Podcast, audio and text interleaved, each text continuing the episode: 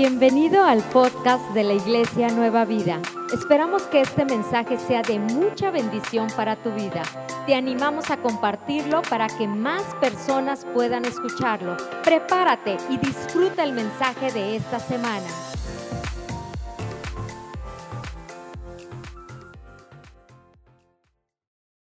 Hola Iglesia Nueva Vida, qué gusto me da saludarte y volver a estar contigo reunidos en este día. La verdad es que estamos muy emocionados por esta noticia de que nos mudamos a Tuxtla y queremos animarte, queremos invitarte a que seas parte de todo esto porque lo mejor está por venir para Nueva Vida. Si yo quiero iniciar con algunas preguntas, yo quiero preguntarte, ¿a quién de ustedes le gusta ordenar sus gavetas o su cuarto? Ay, está fuerte, ¿verdad?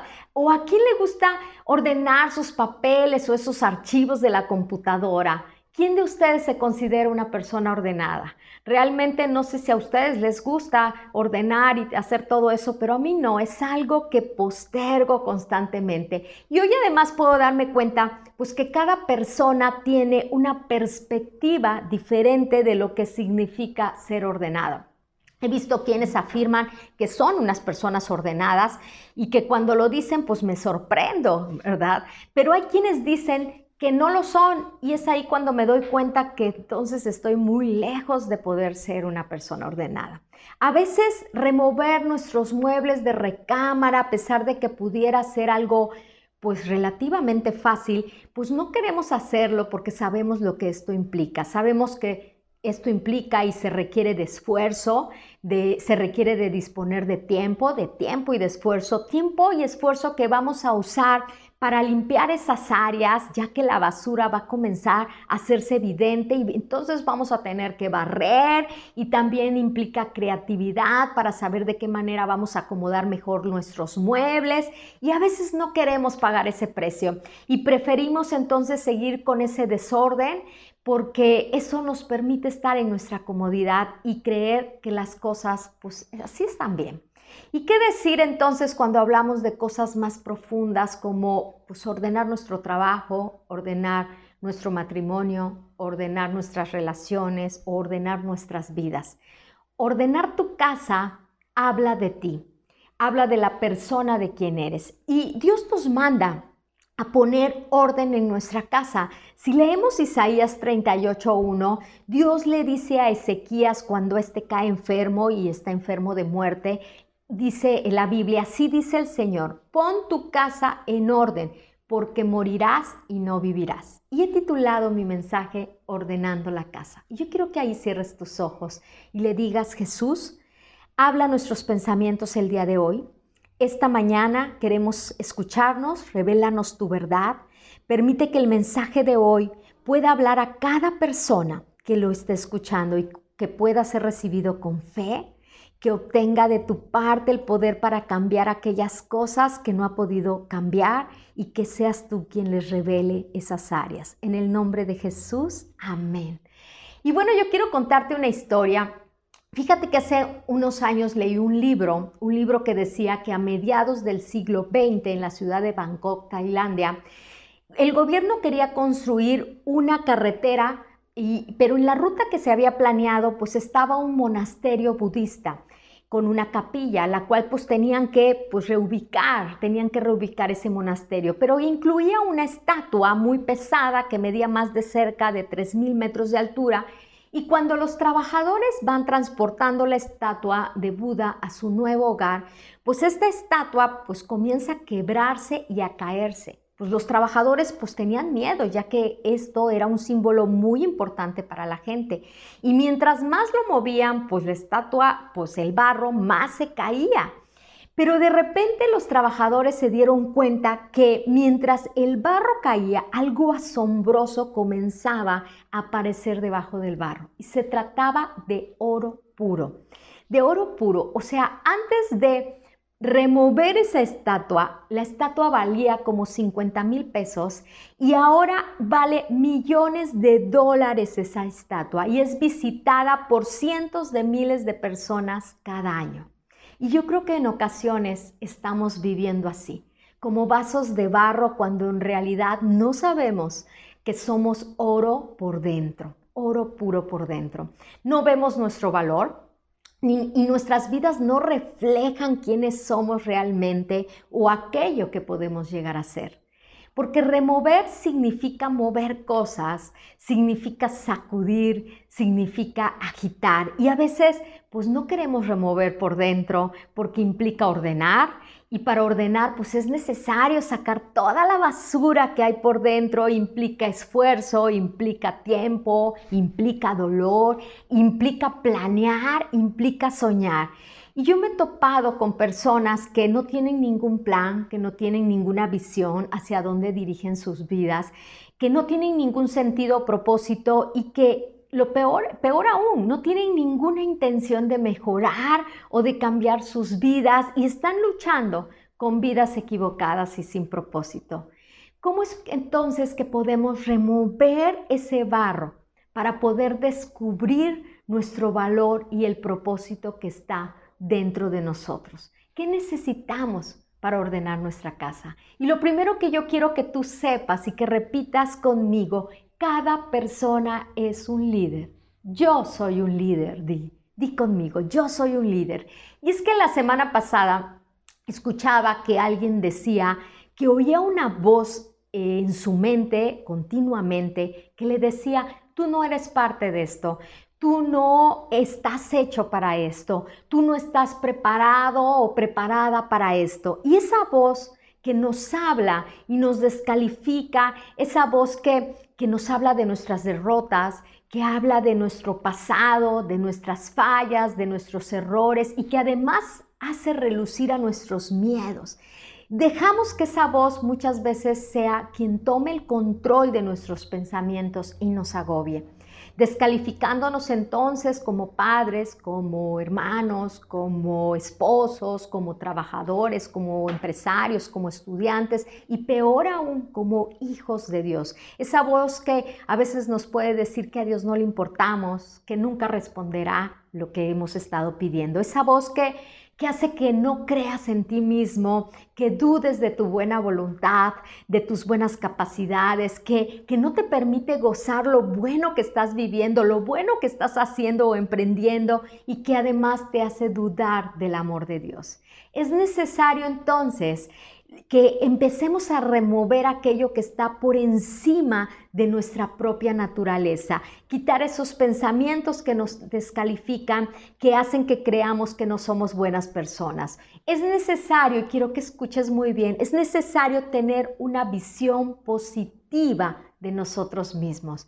Es necesario que podamos asumir que cada hijo de Dios ha sido diseñado para ser un líder que lo podamos creer. No importa quién seas, no importa ni a, quién, ni a qué te dediques, no tiene nada que ver si, si actualmente eres dueño de una empresa o eres un trabajador o eres un estudiante o eres un empleado o cuántos años tengas, tampoco dónde vivas ni cuál sea tu situación económica actual.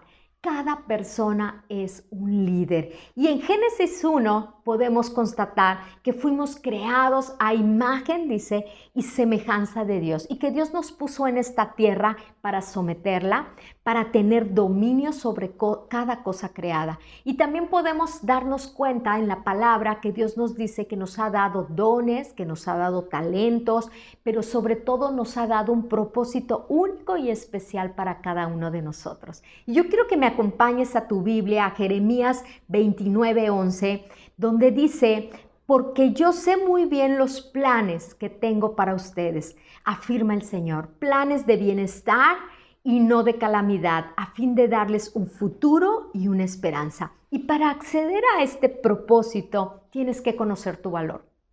Y debes de rechazar entonces todo pensamiento que te aparte de tu naturaleza divina. El don más valioso que Dios nos ha dado es la visión. La visión te permite ver mucho más lejos de lo que nuestros ojos pueden mirar. La visión es la función de nuestro corazón, es poder ver el futuro antes de que éste llegue.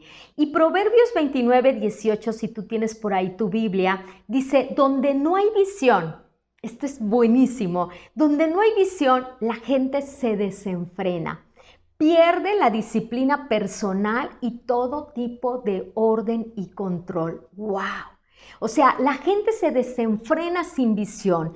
Y los sinónimos de la palabra desenfreno son extralimitarse, es abusar, es depravarse, así lo encontré en el diccionario, y nuestras vidas sin visión hacen que sean vidas desordenadas, que no tengamos control, que no tengamos dirección, que no sepamos a dónde vamos. Y así como la historia que les conté de la estatua de, barro, para remover ese barro superficial que te impide que puedas brillar y darte cuenta que dentro de ti hay oro puro, hay que asumir nuestro liderazgo. Así es, teniendo una visión hacia lo que Dios tiene para ti, para cada uno de nosotros. Es ver más lejos de lo que tus ojos pueden mirar ver más lejos de lo que tus ojos pueden mirar. Es poder ver el futuro antes de que pueda existir. Necesitamos soñar, iglesia.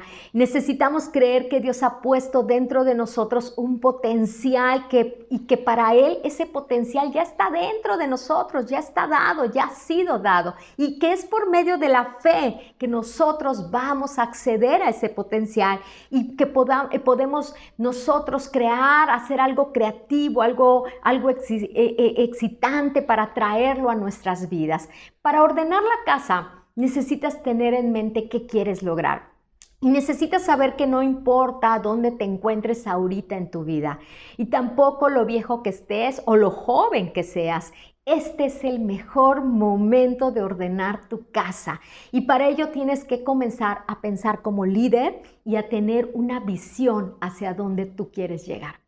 Necesitas tú entonces tomar tu lugar, necesitas creer en Dios y en todo lo bueno que Dios ha puesto en ti y necesitas quitar esa voz que te descalifica, que te dice no lo que tú eres, si esa voz que, que, que te dice esas mentiras que siempre has creído. Es necesario creerle a Dios Creerle a Dios, creer a Dios porque esa es la verdad. La mentira es con lo que a veces estamos viviendo, con lo que muchas veces hemos creído y eso que nos ha impedido crecer y hacer grandes cosas. Así que yo te invito a removerte para que todo ese barro comience a caer y comience a brillar el oro que hay en ti. También lo que necesitamos hacer para que podamos ordenar nuestra casa son tres cosas, limpiar, seleccionar y tirar limpia, selecciona, tira. Hace poco le compré unas recámaras a mis hijos y ese día que la trajeron a la casa hubo que remover los muebles que habían para colocar los nuevos. Pero al moverlos fue sorprendente darnos cuenta cuánto polvo y telarañas habían debajo de ellos. Y lo que aparentemente se veía limpio, pues nos dimos cuenta que pues antes de colocar los nuevos era necesario limpiar. Fue una tarde llena de trabajo, porque en ese momento de desocupar gavetas tuvimos entonces que ir seleccionando aquello que teníamos que tirar, aquello que ya no servía, aquellas cosas que ya no usaban, que ya no les gustaba y también pudieron apreciar aquellas que según ellos ya habían perdido, que no encontraban, que ya ni se acordaban y fue un momento de revisar desde papel tras papel, ropa tras ropa, en fin, y decidir entonces qué tenían que tirar. Cuando estamos ordenando, sea lo que sea, este es el momento de poder limpiar, seleccionar y tirar. No tendría caso ordenar algo si no hacemos estas tres cosas. Y limpiar se trata de, pues de limpiar todo el polvo, toda la basura que traemos, todo aquello que no sirve en nuestras vidas y que puede ser desde pensamientos, desde hábitos, desde manera de ver las cosas, desde forma de reaccionar, desde la dureza de nuestro corazón, desde el orgullo que descubrimos en nosotros, desde la falta de perdón o amargura, eh, desde las mentiras que salen de nuestros labios, del egoísmo que hay en nosotros, en fin, desde el miedo que nos paraliza, desde las dudas que nos confunden, esa basura que aparentemente pareciera que todo está bien, que está limpio normal, pero que nos contamina y contamina a nuestro alrededor. Suele pasar que al ordenar nuestra casa nos demos cuenta a cuánta gente hemos contaminado o lastimado con este desorden, con este eh, que hemos hecho daño, ¿verdad? Y en ese momento tenemos nosotros que decidir pues limpiar. La limpieza es un factor importante, no podemos ser ordenados sin que hagamos una limpieza. Y si has asumido que eres un líder, pues es necesario que comiences a limpiar. Selecciona. Selecciona se trata de seleccionar aquello que no va de acuerdo a tu visión, aquello que va en contra de ella. Seleccionar también te hace apreciar aquello que sí tienes, valorar lo que es tuyo. Y cuando hablamos de seleccionar, va desde seleccionar qué pensamientos voy a decidir darle cabida, qué hábitos son los que voy a, a, permanecer o a cambiar, esos compromisos que me quitan tiempo, esas amistades que tal vez no me convienen. Selecciona y dale más valor a lo que te conviene, a lo que te ayuda a acercarte a esa visión. Selecciona a ese, a, ese ser eh, hoy y saber que eres un líder. Eso te ayudará a darte cuenta de lo valioso que tienes y de la basura que te estorba. Seleccionar te hace ser selectivo, te permite elegir y tomar decisiones sabias. Dale la prioridad a lo que es importante para que lo demás no te robe espacio. Y la tercera cosa es tira. O sea, ya no guardes ese polvo, esa basura que has sacado, ya no la escondas tampoco debajo de la, de la cama. Tira, tira eso que ya no sirve, eso que ya está descompuesto, esto, eso que no va de acuerdo con tu visión. Lo único que hará si tú lo guardas es quitarte espacio, es quitarte y robarte esfuerzo y tiempo de aquello que realmente importa. Cuando guardamos lo que no sirve, le quitamos espacio a lo importante tenemos que hacer los ajustes necesarios entonces para que nuestras vidas comiencen a caminar sobre esa visión que nos hemos eh, eh, trazado. Una vez escuché que entre más ligera sea la mochila que llevas contigo, más lejos llegarás. Entre más ligero estés cargando, más lejos eh, llegarás. y no tengas temor de tirar eh, que tu mochila esté lo más importante, lo más necesario para cumplir tu visión. Y la tercera cosa que yo quiero animarte para que podamos ordenar la casa después de saber que eres un líder, después de haber limpiado, de seleccionado y tirado, es cuidado con los rincones. Esos rincones donde pareciera que nadie los ve, es donde puede nuevamente entrar la suciedad y el desorden. ¿No les pasa que cuando hay esa rendija donde el trapo no entra bien o la mano no cabe, eh, es donde más se almacena la mugre, el cochambre o el moho? Y a veces pues no lo percibimos, pero conforme pasa el tiempo nos damos cuenta que se ha almacenado la suciedad y nos cuesta mucho limpiarlo. Y ese espacio que no le dimos importancia y que nos confiamos, por ahí entró el caos, por ahí entró la suciedad. Donde hay una superficie de apoyo libre, ahí se acumulará el desorden. Analiza entonces cuál es tu punto débil y apóyate en Dios, no en tus propias fuerzas. Dice Mateo 12:44, si me acompañas a leerlo, dice, entonces dice, Volveré a mi casa de donde salí y cuando llega la encuentra desocupada, barrida y arreglada. Y Mateo dice que cuando un espíritu maligno sale de una persona, va por lugares áridos, dice, buscando descanso sin encontrarlo. Entonces dice, volveré a mi casa donde salí. Cuando llega, dice que la encuentra desocupada, barrida y arreglada.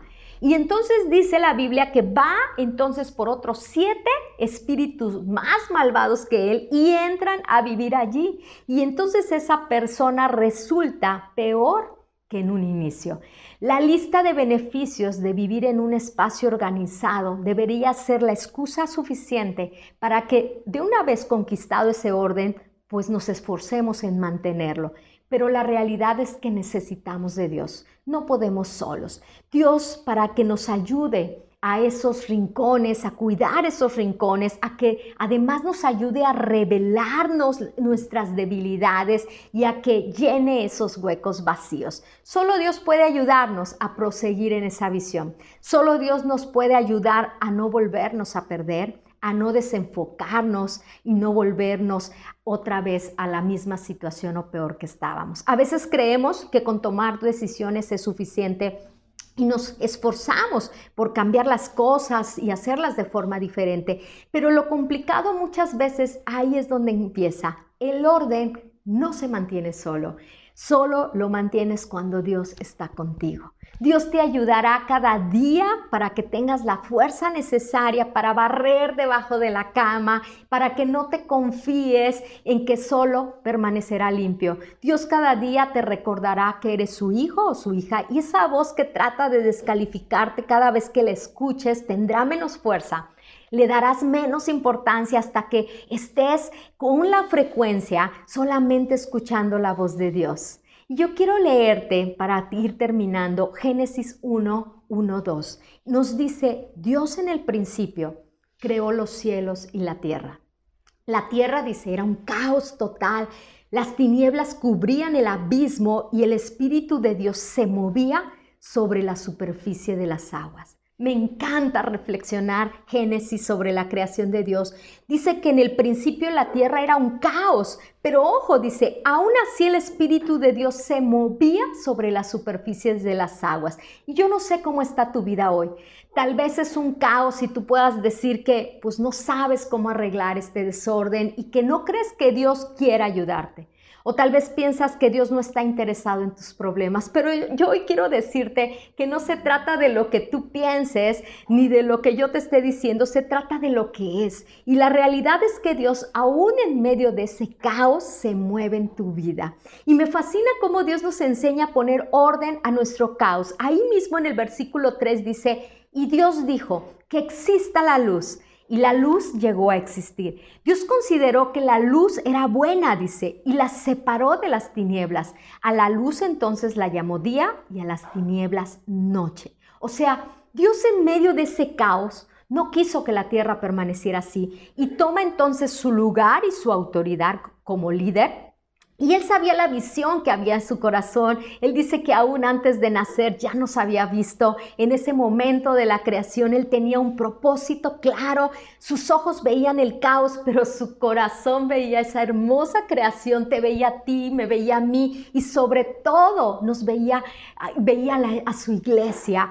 Así como la madre espera con ansia a ese bebé, aunque aún no lo conoce, lo, lo espera con amor y con fe por la vida de su hijo. Dice Dios en Génesis que considera que la luz era buena y la separa entonces de las tinieblas. Dios nos enseña cómo también Él separó y eligió lo que era bueno y desechó las tinieblas. Y lo que estalla aún más mi cabeza es que pudo llamar a la luz día y a las tinieblas noche. Dios quiere que abramos nuestros ojos para que podamos ver y diferenciar entre lo bueno y lo malo, entre lo que nos conviene y no nos conviene, pero aún más que podamos saber con claridad lo que no viene de Él, lo que le pertenece a las tinieblas. Luz y tinieblas. Parece que en cada situación, en cada decisión, en cada pensamiento, tenemos nosotros que comenzar a catalogar lo que viene de la luz o las tinieblas. Dios nos enseña a crear con Él,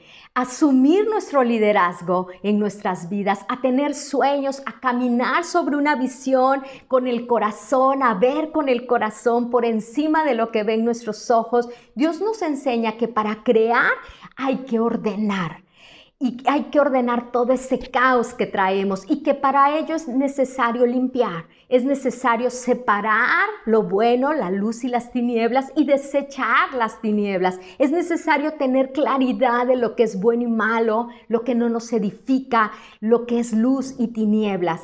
Y también nos enseña que aún en medio del caos, él se mueve en nuestras vidas, aún en medio de cada situación Él está con nosotros y que Él desea que pues nuestras vidas, si no las ordenemos solos, que estemos con, su, con Él, con su presencia. Jesús está interesado en tener una relación contigo. Y yo quiero ahí, donde tú estás, orar por ti. Yo te pido en estos momentos tú puedas invitarle a Dios, invitarle a Jesús a que pueda ayudarte a ordenar todo este caos en tu vida. Así que ahí donde estás, cierra tus ojos, vamos a orar y decirle, Señor Jesús, porque me amas tanto, entiendo y reconozco que necesito de ti. Necesito y necesito abrir mi corazón y hoy lo abro. Abro mi corazón y te recibo como mi Señor y como mi Salvador personal.